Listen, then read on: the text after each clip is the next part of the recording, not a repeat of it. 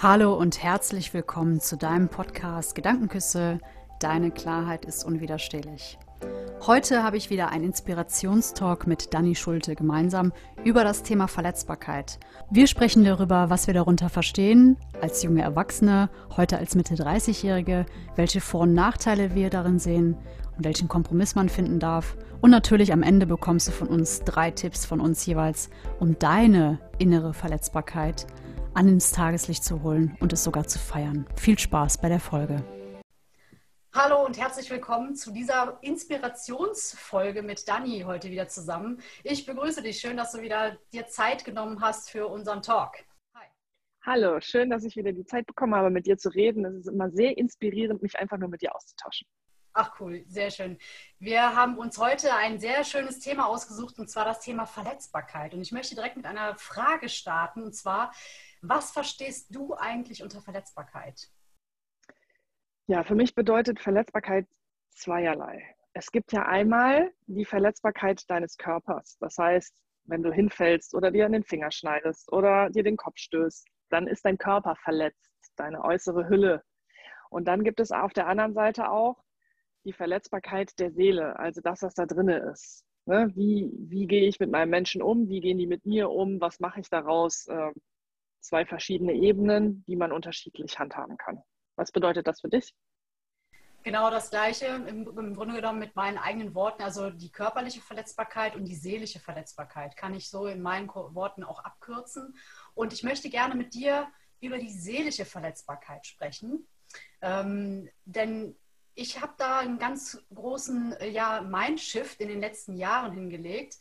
Äh, und als junge Erwachsene habe ich da gar nicht so drüber nachgedacht wie als äh, jetzt in Mitte 30. Und die Frage an dich, äh, die ich dir stellen möchte, wie hast du als junge Erwachsene eigentlich über Verletzbarkeit gedacht? Sagen wir mal, es geht um das Beispiel Beziehungen. Gehen wir mal in eine zwischenmenschliche Beziehung, du mit deinem damaligen Freund oder Ehemann oder was auch immer, vielleicht auch mit deinen Eltern oder je nachdem, ähm, wie hast du da damals drüber gedacht und wie hast du vielleicht in einer bestimmten Situation reagiert? Hast du da ein Beispiel für uns? Ja, also ich glaube ja, dass äh, Verletzbarkeit der Seele ja für ein Kind, was groß wird, auch ganz viel damit zu tun hat, wo es herkommt, also auch von der Herkunftsfamilie.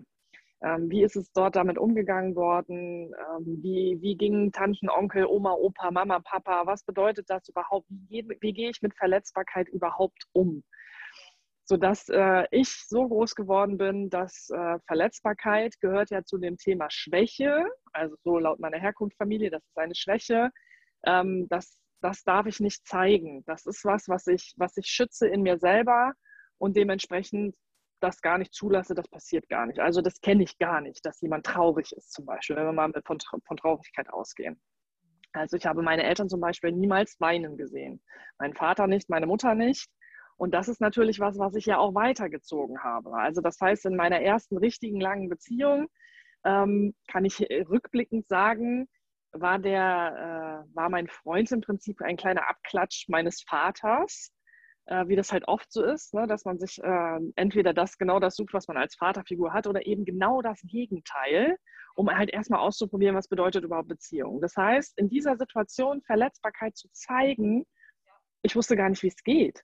Und ich, äh, ich glaube, mein Freund auch nicht. Und dementsprechend sind ja die Momente, wo wir uns gegenseitig verletzt haben, ja nie zur Aussprache gekommen. Ne? Dann hat man zu Hause geweint oder bei der Freundin geweint und gesagt, das ist alles doof und der ist so doof und ich habe hier Liebeskummer und der hat wieder das zu mir gesagt. Äh. Aber das ausgesprochen und das in dieser Beziehung gezeigt, das gab es ja überhaupt nicht. Und das kannte ich auch nicht. Also weder von meiner Herkunftsfamilie noch halt eben von meinen Freunden und Freundinnen. Ne? Also dass man dann halt darüber gesprochen hat, ja, dann dann hieß es immer, ja, wir haben uns ausgesprochen und alles ist wieder gut. Aber in Wirklichkeit, sich verletzt zu zeigen, das kannte ich damals nicht. Ne? Ganz im Gegenteil ist es für mich eher so gewesen, dass Weinen wirklich ein Zeichen von Schwäche ist. Und gerade auch im Thema Frauenbild ist es für mich äh, in meiner Herkunftsfamilie und tatsächlich auch in meiner Jugend so gewesen, dass wenn Frauen weinen, dass das ja Schwäche ist und dass sich das einfach nicht gehört. Ne? Also, dass man dann hier wie so ein Jammerlappen ist und dass nur weil man ja jetzt geheult hat, dann weiterkommt. Und das funktioniert ja auch überhaupt gar nicht auf die Dauer. Ne? Das heißt, also ich habe für mich wirklich festgestellt, dass ich so eine richtige, für Frauen gerade Frauen, die, die dann halt immer wieder geweint haben, weil sie ihre Schwäche dadurch ja gezeigt haben oder weil sie es nicht anders handhaben konnten oder was auch immer, ich für mich immer abgetan habe, aber diese Gefühlsduselei, ne? also Verletzlichkeit, ne? Synonym Gefühlsduselei, das kann ich nicht leiden. Also das finde ich ja sowas von, nee, das, das, gehört sich auch nicht. Und so komme ich als Frau ja auch niemals weiter. Ne? Also wenn ich ja immer hier rumheule und immer sage, wie doof es ist, am besten noch, dass ich meine Tage habe, ja, das geht überhaupt nicht. Ja, im Gegensatz dazu dann zu heute, wo ich äh, gerade auch als Mutter weiß, es funktioniert ja gar nicht anders. Wenn ich mir mein Kind anschaue, wenn sie traurig ist, bin ich auch traurig. Und warum sollte sie denn nicht sehen, dass ich traurig bin oder dass ich verletzt bin oder dass ich enttäuscht bin oder dass ich sogar krank bin oder Angst habe? Angst haben ist ja auch ein ganz großes Thema. Also wieso sollte ich mich denn nicht verletzlich zeigen, gerade meinem Kind gegenüber, damit es lernt, genau damit umgehen zu können?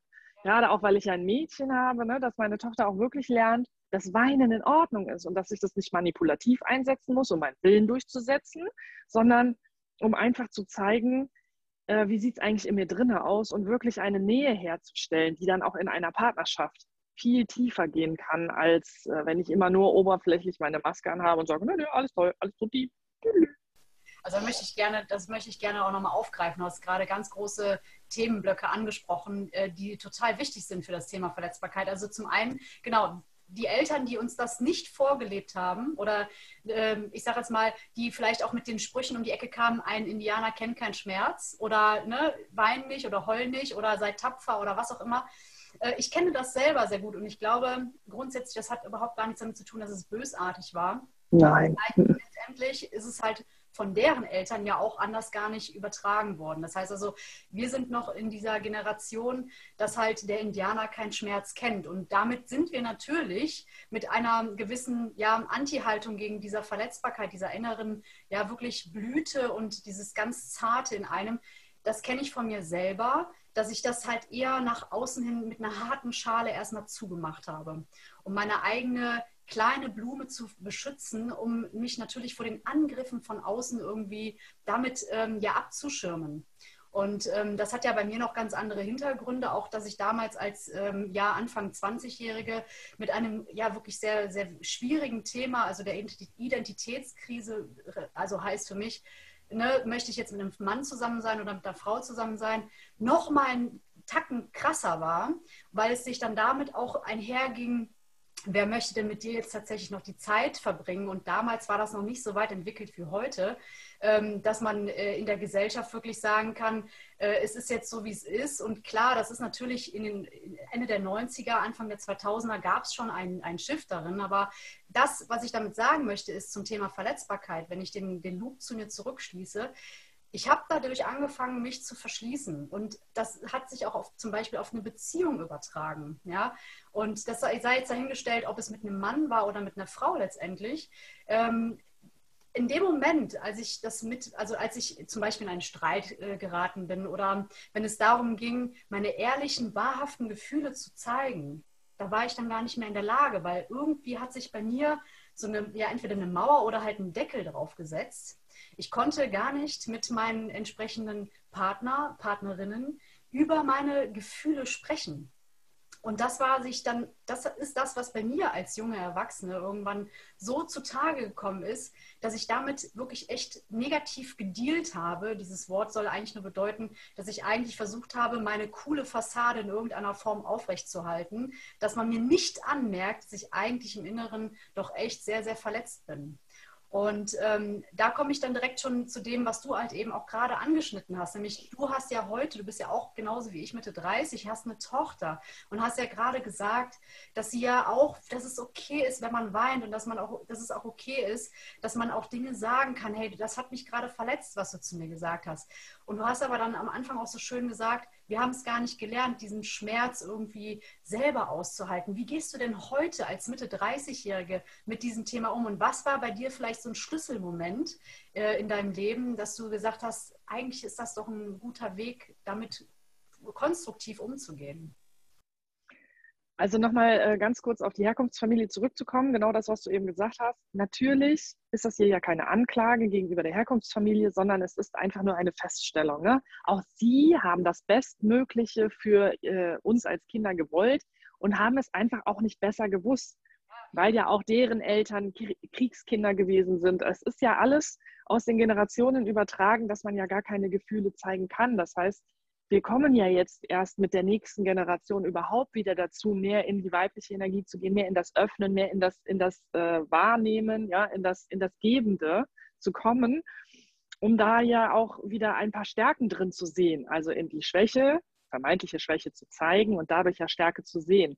Für mich ist äh, der, der Mindshift im Prinzip passiert durch meine Tochter.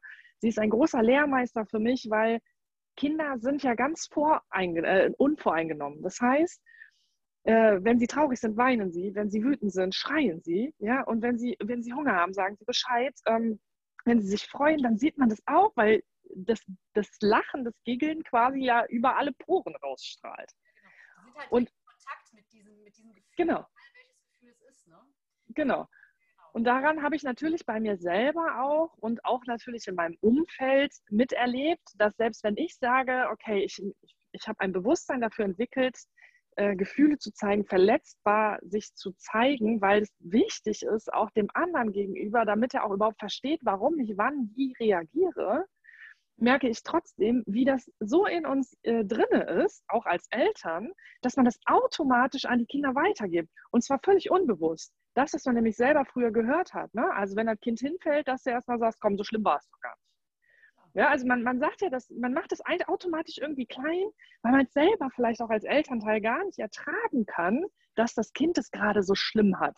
Das ist ja so ein Ding. Man kann es ja oft nicht selber ertragen, dass der andere leidet. Also will man das wegmachen. Man will es wieder gut machen, man will ein Pflaster draufkleben, pusten, dann ist es wieder gut.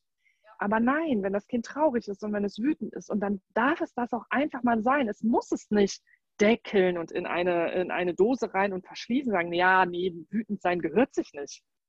Schon gar nicht für ein Mädchen jetzt vielleicht, ja. Dass ich vielleicht irgendwie immer noch diese alten Rollenklischees habe mit äh, die Jungs, ja, das sind Raufbolde, ne? die, die können das nicht anders. Ja, und dann, die dürfen auch nicht weinen. Also sei doch kein Mädchen, ne? Oder sei, du weinst ja wie ein Mädchen. Ja, aber ich meine Mädchen trotzdem vielleicht ja auch das Gleiche sagen. Ne? So schlimm ist es nicht, jetzt stell dich nicht so an, du musst ja nicht immer gleich losheulen. Und das war für mich so ein, so ein Augenöffner, äh, zu sagen, ey, was mache ich da eigentlich? Ich mache genau das Gleiche, was mit mir passiert ist, gebe ich im Prinzip weiter, obwohl ich das eigentlich ja gar nicht will. Das heißt, ich muss mich mit mir selber auseinandersetzen, was bedeutet eigentlich Verletzbarkeit für mich zum einen und kann ich es überhaupt ertragen, jemand anderen verletzlich zu sehen, ohne das heilen zu wollen, ohne das wieder zu beschwichtigen, wegmachen, ne? ist alles nicht so schlimm, wird alles wieder gut, morgen ist wieder ein besserer Tag. Ja, aber manchmal ist Scheiße einfach Scheiße. Und das Allerschlimmste für mich einfach ist, wenn ich das gedeckelt habe und wenn ich sagen kann, okay, ich zeige mich nicht verletzlich und ich zeige meine Schwäche nicht, wenn ich Angst habe oder wenn ich traurig bin oder wenn ich mich in Gefahr sehe oder wütend bin, kann ich nämlich im Umkehrschluss mich auch gar nicht mehr richtig freuen. Also wenn ich sehe, wie sich meine Tochter über Kleinigkeiten freut und dass sie das aus jeder Pore rausstrahlt, dann gucke ich manchmal auf mich und denke, kann ich das eigentlich auch so? Ist nämlich genau so ein Ding. Können wir eigentlich irgendwie nicht mehr so. Ne? Ist so, ja, ach ja, habe ich gut gemacht, super. Ja. Ja? Das ist erlernbar auch durch die Kinder. Genau, genau. Dadurch, durch deine Tochter kommst du wieder in Kontakt mit dem, ja. was vielleicht auch in deiner Kindheit durch unterschiedliche äh, Umstände unterdrückt wurde, kommt dann ja. rausgekitzelt. Vielleicht ist das ja auch ein toller, ähm, ja, ein sehr schönes Lernfeld für dich, äh, die ja. Anteile ähm, ja, wieder herauszugraben und da auch anders nochmal sich anzugucken, zu zelebrieren, wenn es denn auch dann wirklich auch passt in den Kontext oder einfach mal das für sich zu halten, den eigenen Raum. Ja, weil es, es sind ja nur Kleinigkeiten. Wenn du darüber nachdenkst, wenn ein Kind anfängt zu laufen, dann feierst du das ab. Du feierst es ab, weil es kann laufen und yeah, du bist so super, du hast es gemacht und toll. Und dich selber, ja, dann hast du mal eben neben dem 40-Stunden-Job äh, hast du noch, noch zwei Kinder betreut und hast dann noch eine Weiterbildung gemacht, ja, und den Haushalt gerockt und keine Ahnung was und denkst so, ja, was habe ich eigentlich den ganzen Tag gemacht? Hm. Also, anstatt sich selber zu feiern eben, ne? Bei mir kam das so der äh, Mindshift und das war ja so die ursprüngliche Frage, wie sehen wir das heute mit Mitte 30?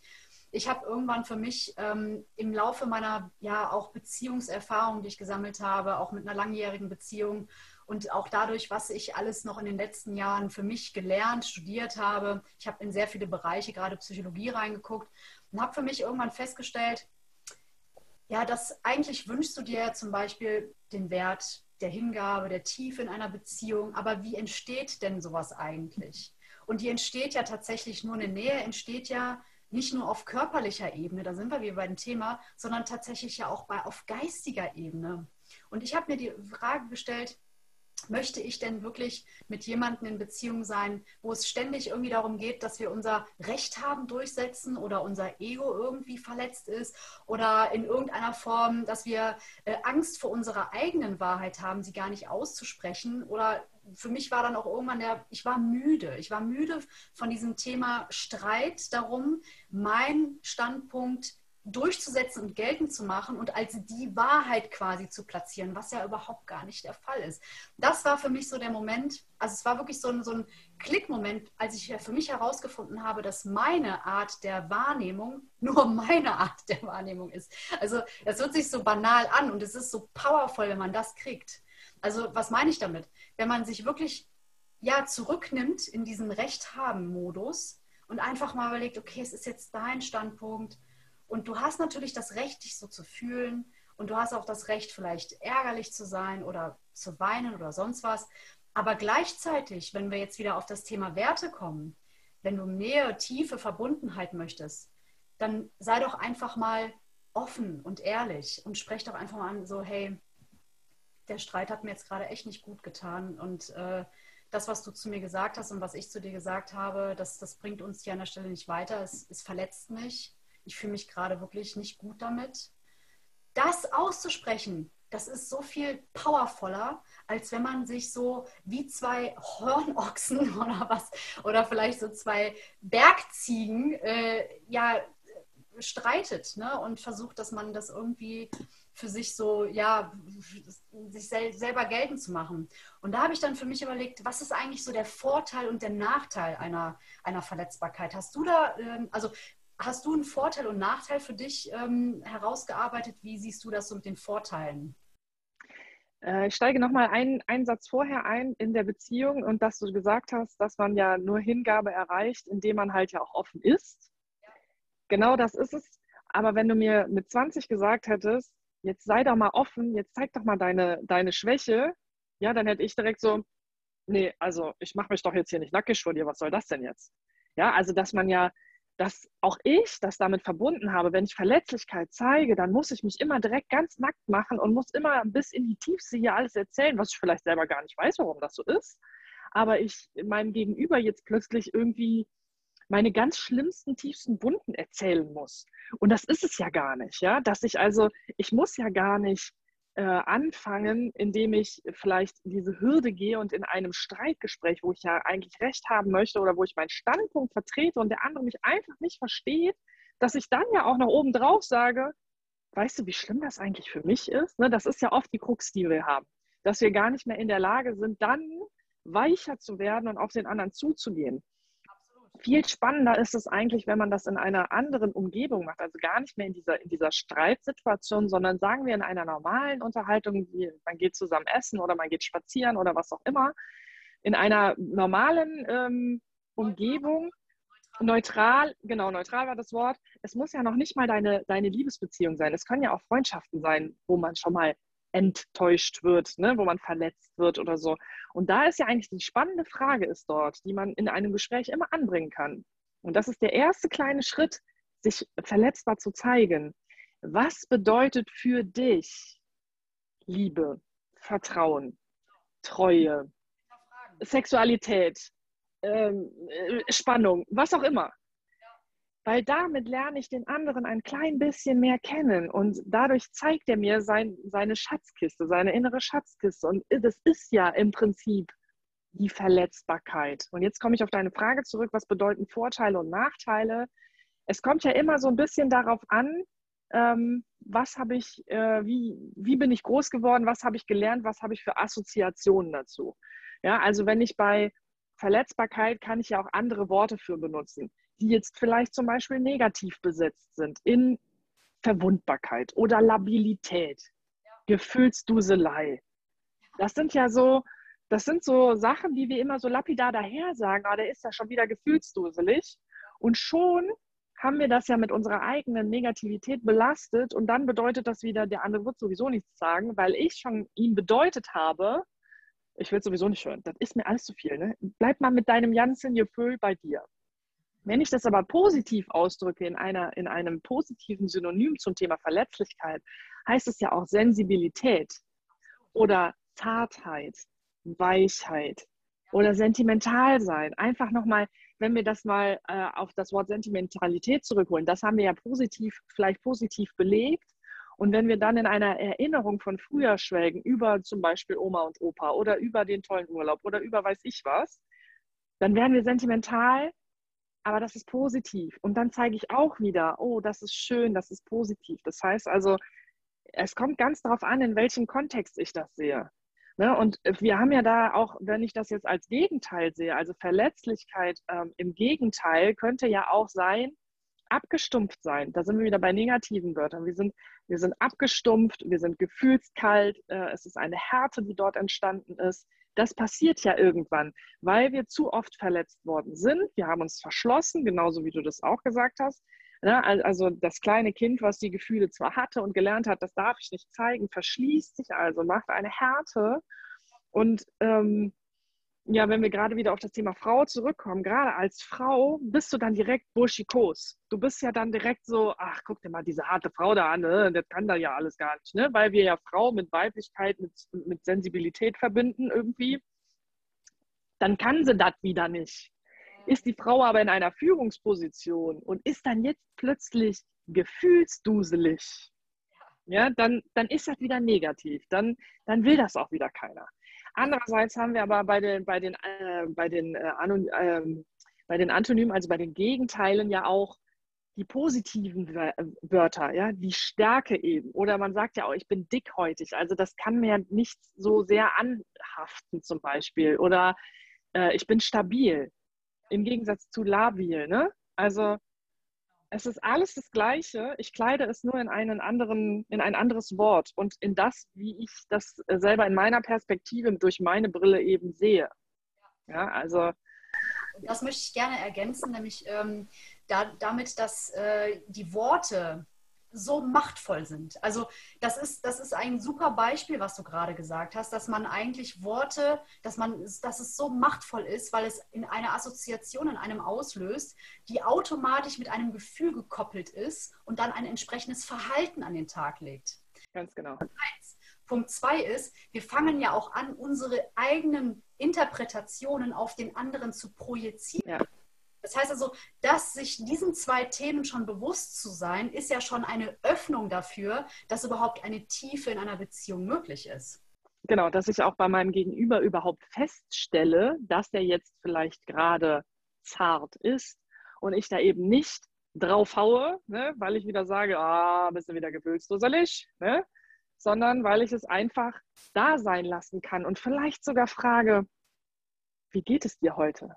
Wie geht es dir heute? Ist auch genauso eine Frage, die wir alle mit gut oder ah, alles Kacke beantworten. Aber so wirklich wissen wollen wir es ja eigentlich nicht. Ja, weil das würde ja bedeuten, wir müssten uns den Schmerz des anderen angucken, wenn er genau. auspackt. Ja, und das ist, äh, das ist schon, das ist sehr pikant. Man braucht man wirklich viel Vertrauen. Und das ist auch das, was ich direkt so mit Vorteil und Nachteil drin sehe. Also der Vorteil ist definitiv, dass du eine Beziehung tiefer erleben wirst. Der Nachteil kann auch sein, je nachdem, wie dein Gegenüber gefusselt ist, kann es eventuell auch dazu kommen, dass er diese Verletzbarkeit missbraucht. Heißt, dass er dich noch mal mehr da drin verletzt. Ja. Ne? Also wir wissen nicht, mit welchen Gegenübern wir es zu tun haben. Äh, gleichzeitig aber auch das, und darin sehe ich auch einen positiven Vorteil, denn auch wenn sich das erstmal nicht gut anfühlt, kann man aber daran erkennen, ob das ein Mensch ist, der dich wertschätzt, der den Raum halten kann, ja, weil wie sollst du das sonst erfahren, wenn du dich nicht offen zeigen kannst? Wenn du jemanden hast, der da nur noch draufhaut, solltest du vielleicht die grundsätzliche Frage stellen, möchtest du mit diesem Menschen deine Lebenszeit verbringen? Ist egal, ob es ein Freund ist, ob es vielleicht ein Kollege ist, ein Chef oder ob es dein Partner oder Partnerin ist. Weil die Menschen, die das nicht hinbekommen, deine Verletzbarkeit zu halten und selbst wenn sie selber damit nicht umgehen können, aber wenigstens den Raum zu halten, stellt sich für mich inzwischen die Frage, bin ich bereit, meine Lebenszeit zu teilen mit diesen Menschen. Ja, ganz genau, ganz genau. Wenn es halt negativ behaftet ist. Ne? Also ja. man muss schon ein bisschen unterscheiden, man kann es nicht so ganz pauschal sagen, aber das ist halt Vor- und Nachteil abgewogen, woraus dann halt wieder auch ein Vorteil erwächst. So. Ganz genau. Ganz genau. Und oft ist ja auch bei uns Verletzbarkeit mit Scham belegt. Das heißt, sobald ich mich schäme, irgendwas überhaupt zu sagen, komme ich ja auch gar nicht dazu, den anderen irgendwie näher zu kommen. Ne? Also diese Krux, die wir, das oder das Paradoxe ist ja, wir wollen ja bei einem Menschen eben die Verletzbarkeit sehen, weil wir dann glauben, dann ist er authentisch und dann kann ich den erst wirklich richtig sehen, spüren, erleben, mit ihm gemeinsam Zeit verbringen, zusammen sein, wollen es aber selber nicht zeigen. Also das ist ja das Paradoxe daran. Das heißt, solange ich mich schäme, funktioniert sowieso nichts. Ja, also da muss ich wirklich mutig sein, um halt wirklich auch in diese Verbundenheit überhaupt zu kommen. Absolut. Und äh, letztendlich, was ich da noch da ergänzen kann, ist, was halt ein Nachteil sein könnte, wenn man sehr ego-belastet ist und wir sind alle ein Stück ego-belastet. Ähm, man muss schon ein bisschen bereit sein, das eigene Ego loszulassen. Weil was für ein Bedürfnis hast du und welche Werte spielst du in dieser, in dieser Beziehung? Ja? Hast du das Bedürfnis, ein dominanter Mensch zu sein und deine Bedürfnisse geltend zu machen und zu sagen, ich habe aber das Recht und ich habe den Blick und ich sehe das so und mein Standpunkt ist das Richtige, weil ich habe ja tausend Erfahrungen gemacht, die das ja alles bestätigt haben. Ja, auch darin liegt ja ein Schatz verborgen, dass es ja nicht unbedingt die Wahrheit ist, sondern es ist deine Wahrheit. Oder hast du den Wert der Hingabe, dann muss das man muss das dann halt miteinander abwägen. Ist man denn dann auch bereit, das, das, den Teil des Egos auch mal loszulassen, das mal zu entspannen, mit dem Wissen, dass das ja nichts damit zu tun hat, dass du dich irgendwie in deiner Autorität untergräbst oder dadurch irgendwie schwach bist oder vielleicht äh, verurteilt wirst oder oder, dass man einfach mal zulässt, okay, ich möchte mich dem Ganzen mal hingeben, weil eigentlich wünscht man sich ja, oder nicht man, sondern wünsche ich mir, äh, die Nähe und die Tiefe und die Verbundenheit in der Beziehung. Also ist die Frage natürlich immer abzuwägen, Ego oder vielleicht sogar Wert, Hingabe, Tiefe, Verbundenheit. Das ist immer, das ist, glaube ich, so der, der Nachteil, den man da noch drin sehen könnte, oder was halt nicht Nachteil, aber eine Hürde, die man nehmen darf. Und daraus erwächst ja wieder ein Vorteil, ja? nämlich, dass du sichtbar wirst in deinen Gefühlen, dass du halt eine, eine viel stärkere Bindung zu deinem Partner oder auch generell zu Freundschaften, das ist ja unabhängig, die zwischenmenschliche Beziehungsebene ist ja dann identisch auf allen Ebenen. Wenn man halt etwas zulässt, erfährt man Nähe und Tiefe. Und genau das, das ist es halt. Ne? Also da sehe ich halt, im, im, Grunde genommen sehe ich darin nur einen Vorteil, aber man muss halt ein paar Hürden nehmen, die man sich be bewusst machen darf. Geht es ja auch darum, wie gehe ich ja mit mir selber um. Das heißt, im, wenn ich das Ego-Mäntelchen ja immer anhabe, dann will ich ja auch unbedingt Recht haben. Ja? Dann will ich ja auch meine Meinung durchsetzen und dann will ich ja auch genau das, dass der andere jetzt ja unbedingt genau versteht, wie ich das denn jetzt unbedingt meine. Und es gibt ja immer, ne, es gibt immer Tage, wo man das besser und schlechter kann. Niemand von uns kann immer nur total voller Selbstliebe sein oder kann immer nur im totalen Ego sein. Das funktioniert ja auch nicht. Es geht ja darum, das bewusst zu sein. Aber wenn ich eben aus meinem Ego-Mäntelchen raus möchte, dann geht es darum, mehr liebevoll mit mir selber umzugehen. Kann ich mir selber verzeihen, dass ich jetzt vielleicht gerade wieder meine eigene Wut runtergeschluckt habe? Oder dass ich jetzt wieder nicht gesagt habe, dass ich das irgendwie doof finde oder dass, ich, dass du mich verletzt, wenn du mit mir so oder so sprichst. Ja? Das heißt, Worte, wie du eben schon gesagt hast, sind ein ganz wichtiger Baustein da, dass ich mich zu ein, zum einen mehr selbst liebe und mehr auf mich selbst achte und deswegen das auch, auch deswegen heraus kommuniziere und, und mich verletzbar zeige. Und zum anderen halt eben die Worte, dass ich halt einfach auch selber lerne, was bedeutet denn zum Beispiel eine gewaltfreie Kommunikation, wenn wir das so zum Beispiel als Tool nehmen würden, dass ich wertschätzend mit meinem Gegenüber überhaupt rede, dass ich selber überhaupt nicht immer mit der Brechstange, da, Brechstange darauf äh, rumknüppel, was mir mein Gegenüber da gerade sagt, sondern dass ich also tatsächlich auch wertschätzend zuhöre.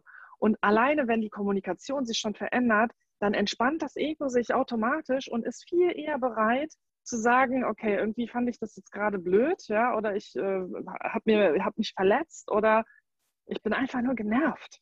Ja, ich bin einfach nur genervt, das hat ja gar nichts mit dir zu tun, aber das hast du jetzt leider abbekommen, tut mir leid. Und da habe ich schon meine Verletzbarkeit gezeigt, ohne dass ich mich jetzt mega nackt gemacht habe. Aber wichtig halt einfach auf die Wortwahl eben zu achten.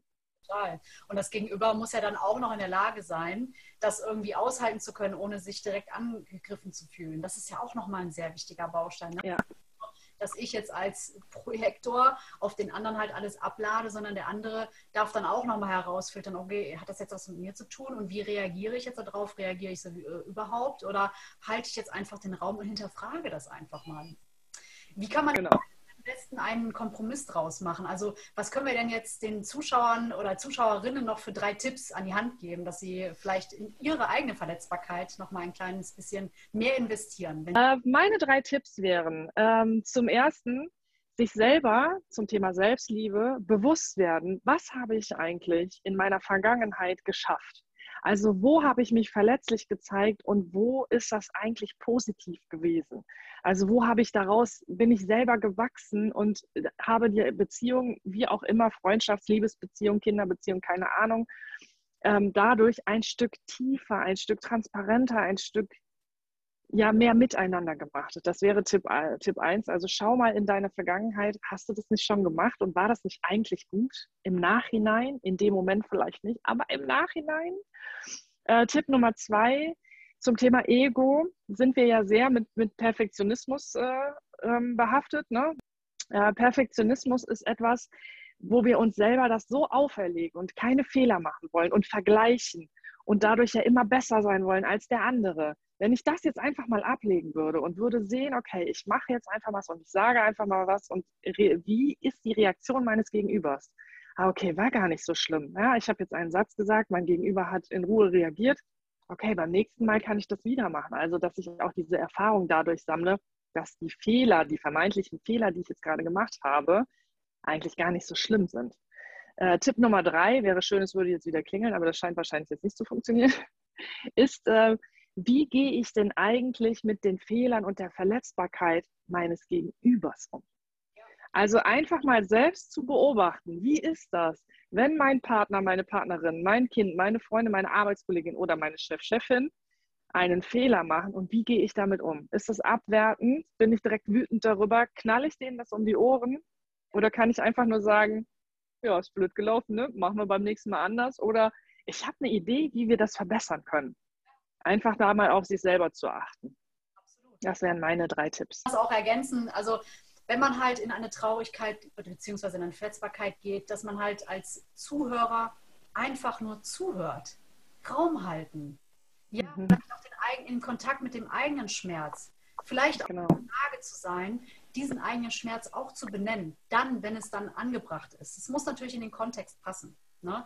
Also re nicht reden, zuhören, auch keine Ratschläge geben. Allein schon dieses Wort Ratschlag. Es ist wie so ein Schlag ins Gesicht so nach dem Motto, jetzt wach mal wieder auf, komm mal wieder zur Vernunft und ich gebe dir jetzt meinen Rat, weil pam, äh, ich kann meine eigene Verletzbarkeit nicht aushalten, ich kann deine erst recht nicht aushalten. Das wäre so der erste.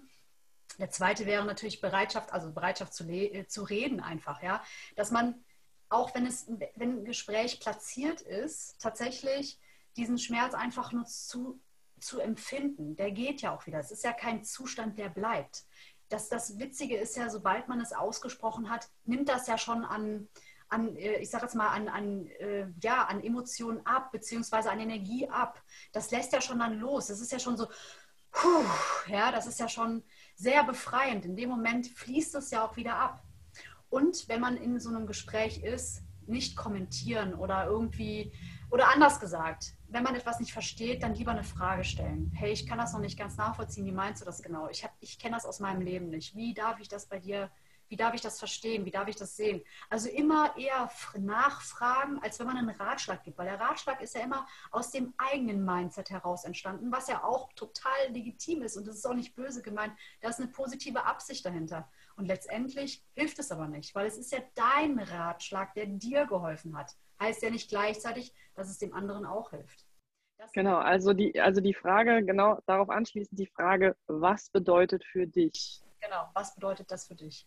Und damit haben wir eigentlich schon ganz viele Irrtümer, Missverständnisse aus den Angeln gehoben und können diese Session, glaube ich, mit aller Ruhe und Seelenruhe äh, und Seelenfreude abschließen und äh, wünschen allen Zuhörerinnen und Zuhörer einen wunder wunderschönen Tag. Danke an dich, Dani, dass du diesen Inspirationstalk mit mir gehalten hast. Ich hoffe natürlich, dass äh, das wirklich auch allen Menschen, die zugehört haben, ein Stück weit mehr Klarheit bringen konnte.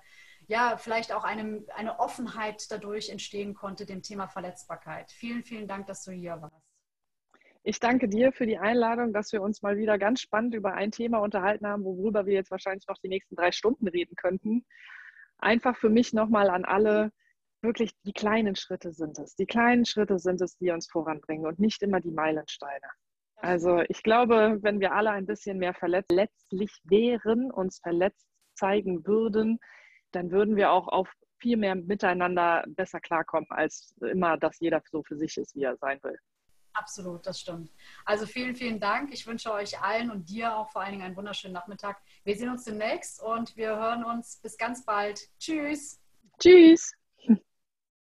Und wenn dir die Folge gefallen hat, dann freuen wir uns über einen Kommentar, gerne auch ein Like oder wenn du weitere Inspirationstalks oder Podcasts von mir bzw. Dani hören möchtest, dann folge uns doch gerne bei Gedankenküsse oder Emotional Self Academy bei Facebook oder Instagram. Wir freuen uns auf dich und einen schönen Tag. Bis ganz bald, deine Nadine.